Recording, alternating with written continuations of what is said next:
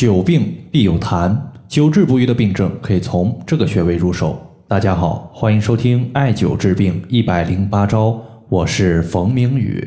首先，我们来看一位朋友的留言。这位朋友呢，他在微信群里边说：“冯明宇老师，我在工作中经常碰到一些特别棘手的病症，有些患者他的病症倒是不严重，也非常容易辩证，但是辩证完之后，在调理的过程中，三到五个月。”都没有见到特别大的效果，像一些久治不愈的病症，从哪里入手调节会好一些？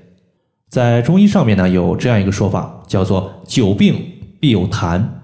首先，痰在中医上它是有广义和狭义之分的。狭义上的痰就是我们平时咳嗽所出现的咳痰，有白色的、黄色的，也有可能会掺杂一些血色。广义上的痰，它指的是人体之中的津液。它里面所含有的比较粘稠的物质，它有可能存在人体的各个部位。由于痰它会引起人体的淤堵，导致更多病症的出现，所以呢，也有痰为百病之源的说法。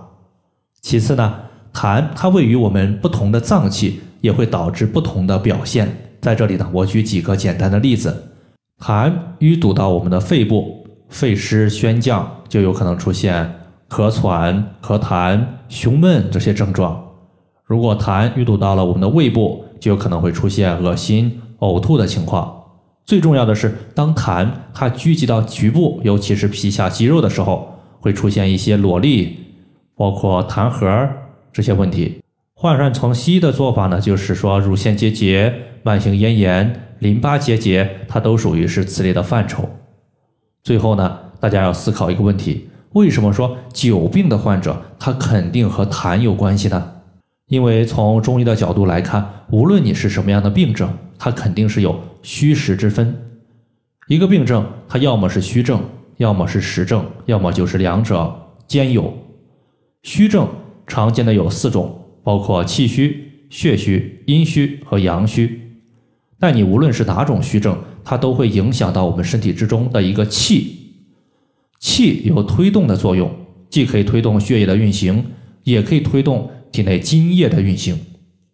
而津液它在我们体内呢会布散，一旦气的推动能力减弱，津液它停滞在身体的某个部位，时间久了就有可能导致痰的出现。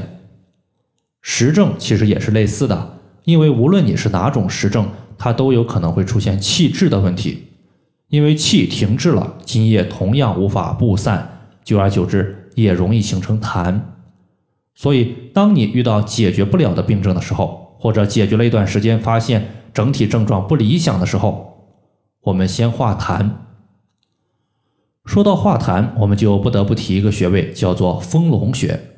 丰隆穴呢，在中医之中，我们也把它称之为化痰第一要穴。但是，有些朋友会发现自己艾灸丰隆穴，整体效果不太理想。那么今天呢，我就分享一个提升丰隆穴效果的方法。首先，我们在丰隆穴的周围去找，看看有没有青筋。找到青筋之后，我们在局部用碘伏消毒，取一次性的血糖针或者是三棱针，然后针对青筋的旁边点刺放血。最后的话，再艾灸这个穴位二十到三十分钟就可以了。丰隆穴呢，它是在我们人体小腿的前外侧。外踝尖上八寸，距离胫骨前缘两横指。我们人体的腘窝横纹和外踝尖的连线一共就是十六寸，取其二分之一就是八寸。好了，以上的话就是关于久病必有痰的一个调治，就和大家简单的分享这么多。如果大家还有所不明白的，可以关注我的公众账号“冯明宇艾灸”。姓冯的冯，名字的名，下雨的雨。